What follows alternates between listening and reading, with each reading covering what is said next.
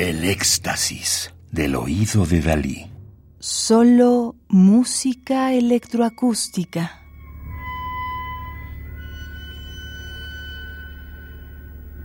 George Crumb, Sonidos de la ballena, disco publicado en Inglaterra en 2002 bajo el sello Black Box.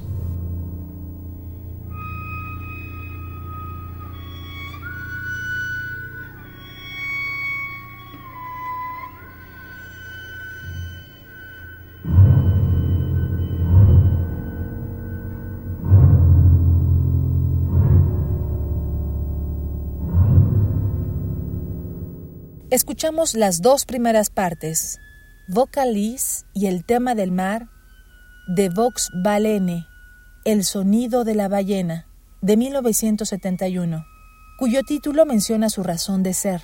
Después de investigar y encontrar grabaciones de llamadas auténticas de ballenas jorobadas, Crumb comenzó a idear formas de incorporar estos sonidos en una obra a gran escala.